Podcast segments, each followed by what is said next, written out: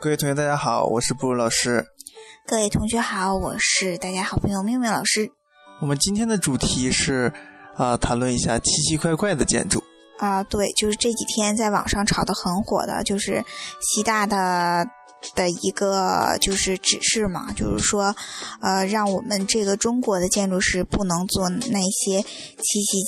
怪怪的建筑。那么今天我和卜路老师呢，就给大家扒一扒，呃，我们在我们心目中的那些这个。中国的啊，奇奇怪怪的建筑，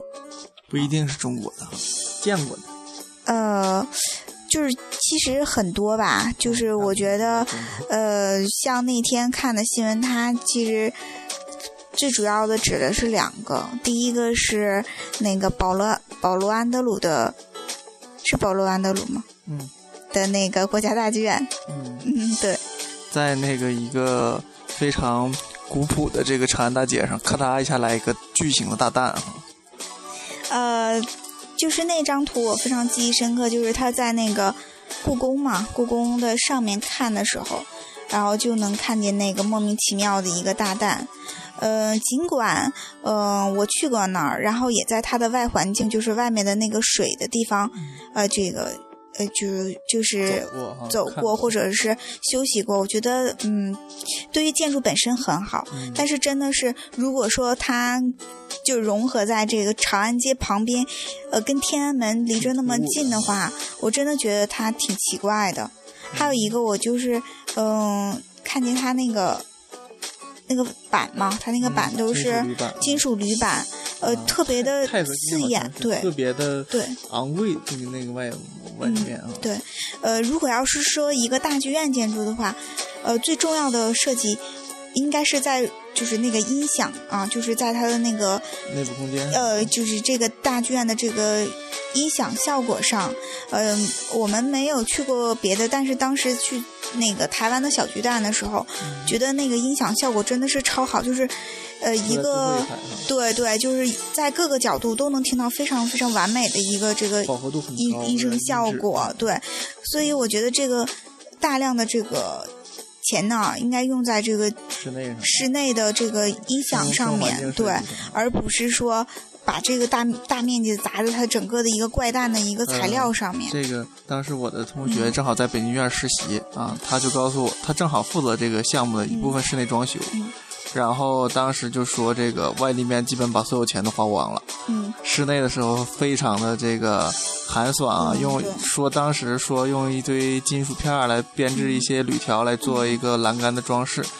啊，但是这个有很多人去过内部装修啊，看起来感觉还不错，但基本上是跟外部装修比起来，外部的这个外立面比起来，消耗是非常非常低的。嗯，下面一个就是呃。就是再往前走的话，那么肯定就是那个非常奇妙的，用大家很多人说的是大裤衩，就不管是建筑里外外的人，还是建筑里面的人，都会说起这个建筑。啊，当时就是你他说的时候吧，你还没觉得像，就是说。就是一个女人的丝袜，然后蹲在那儿是两条腿，但是你越说它越像，你越越看它就越像，就觉得特特。他那个建筑花了很多很多的钱，就是为了保证它的整个的一个建筑它是否能整支起来。我记得当时我们呃在跟这个结构工程师讨论的时候，然后那个结构工程师跟我们说，他不是。呃，是是那种要两个来支撑起来的嘛？对，所以它的下面的就是结构就像树一样，它下面的根要扎得很深，啊，就说它下面可能要有这个四五十米那么那么深的，好像可能还会更多，所以它的这个造价来说也是非常非常昂贵的，啊。我扒一点这个小东西啊，就是作为那个妙妙老师的这个，呃。是认识采访过这个库阿斯的这位记者哈，啊，当时是怎么说来着？就是说这个建筑为什么要做成这样？他说的还倒还是挺挺那个委婉的。他因为那个那个我认识的那个姐姐，她是那个呃记者，财经，嗯，就就是那个财经叫什么来着？经纪人的那个作者嘛，他对，然后他当时他说的意思是说，就是中国所有的建筑都是垂直的，啊，他需要他觉得就是我们的这个高层建筑要做成一个立体的，就是要做成一个立体的感觉的一个高层建筑。但我觉得他还是在追求新奇特嘛，啊，就用这个昂贵昂贵的造价啊来满足他自己个人的一个其实是满足一个，其实也不是他个人的欲望，我觉得是当时的那个时代的那个一个证明自己。能做这样的建筑，对，是一种非常实力的代表哈。嗯，对。嗯，但是今天来看起来，确实有很多的问题存在。对，还有就是想一想，特有意思的就是，呃，接受不了的就是我们曾经有一个那个投标的项目，它就是呃篮球馆就做做成篮球馆，然后足球馆做成足球馆，呃。那个酒店最崩溃的是，他把那个酒店啊做成了一个，呃，乒乓球拍儿，然后它下面的那个会议中心是一个乒乓球，呃，就这个，我我觉我我认为就是建筑它是非常含蓄的，它是非常含蓄和非常呃内敛的来表达建筑师的思想的，而不是要做成呃对这种具象的这种。被评为当时我记得被评为十大丑中国丑陋建筑之一。但是，呃，这个东西它当时是由这个甲方来左右的，就是我甲方来，呃，就是说喜欢这个东西，我要做这个东西。但是，呃，作为建筑师，我觉得他应该有一个这个引导作用啊，或者是极力的反对啊，来说服他，对，说服甲方不能做成这样。他当时只是为了博人眼球，就是为了博人眼球出众，就觉得这一个建筑能让我在这个业界一套打红，但是。好的坏的无所谓，就是出名就行，是吗？嗯，对对。但是这个副作用也很大啊！到一直到凭这个这么多年来评这十大丑陋中国建筑之一，它还一直是在里面的，非常榜首的啊，非常有特色之一啊。嗯，对。除了这个，让我们想起还有福禄寿啊，福禄寿。对，那个那个我们在建筑史里说它是一个呃叫做呃叫做形象型建筑，就是表达出来的。嗯。但是人家。呃，在我们的这个后现代里面，他们也出现过这种建筑，就是比如说像是那个迪士尼的那个他们的那个总部的那个饭店呀，天鹅饭店啊。但人家那个是非常美的，你不能把整他们是在呃每个建筑的小细部上面做成天鹅，或者是做成什么样非常漂亮，它整体还是一个三角形的，它不是说像整个的把那三个建筑就做成三个建筑做成。人一样特别可怕，你说在远处看的时候有多可怕呀？有三个三个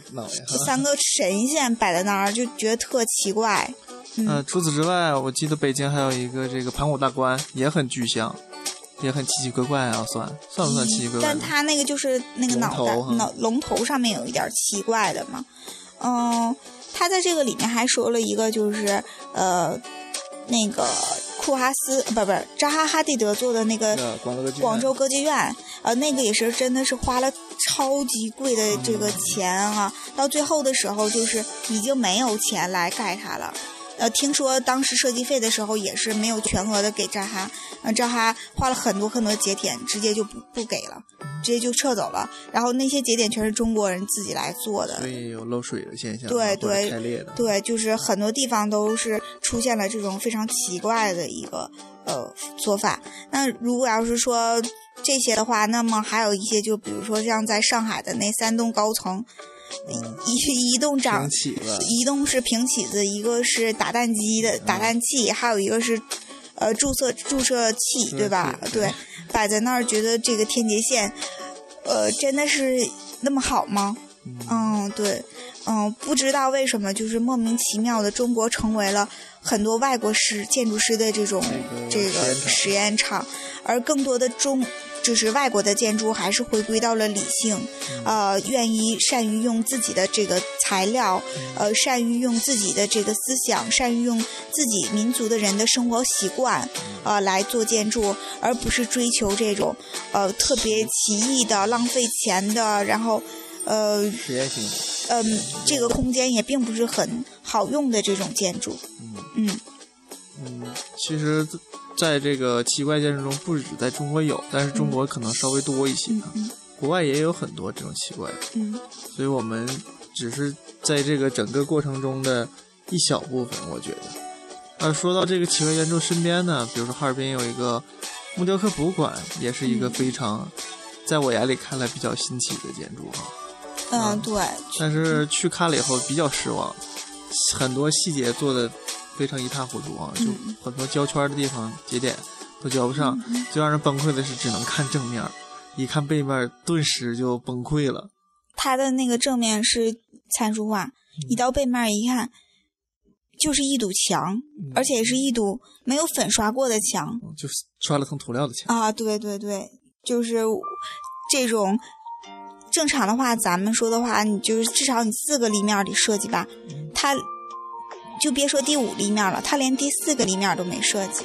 所以，嗯，最近我们也是，呃，看了一些有意思的韩国建筑，像他们在这个利用第五立面上啊，利用天台上面，啊，就用的特别的好，就把那个所有的天台啊都做成，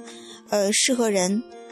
这个花园儿、适合人交谈的地方，所以我觉得建筑回归理性，理性是非常的重要的，呃，像这种。日本建筑师啊，韩国建筑师啊，相对来说，他们还是呃非常非常理性的，嗯。可能也有一部分原因是经济问题哈，对外国这个寸土寸金呢，可能是有点昂贵，所以他们就是基地也很小，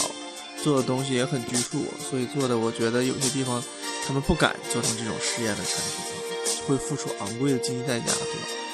中国在这方面是不是还是处于这种？暴发户阶段对，嗯，但是我觉得这个并不应该是，呃，就是经济上面实力雄厚，并不代表着就是他这个就是你自己呃本身可以这这么样莫名其妙的来做建筑的一个理由，因为相对来说，随着经济实力的提高，我们呃全民族或者是我们每个人的这个审美观啊都有一定的提高，可能我们以后。也不会说来接受，呃，这样如此奇怪的一个建筑，可能做的更理性、更内敛一些哈。嗯，对，更更体现出它的生态，呃，更人有人性，呃，更适合人们，呃，这个使用和居住。使用和居住，可能这个是我们在以后的时候，呃，应该更注意的一种这个建筑观。嗯嗯。那么说到这里，我们觉得。还有很多话要说，但是这可能只是我们在漫长的学习中的一一个小过程，可能跟大家一起分享一下。最后，我想说，呃，习大大真的是一个非常懂得审美和生活的人，嗯，我也非常的赞同他的这个观点。希望我们在未来的这个建筑设计中，哈，回归理性，然后做出非常值得人们欣赏和自己也很满意的建筑。好，那我们今天的节目就到这里。拜拜。拜拜。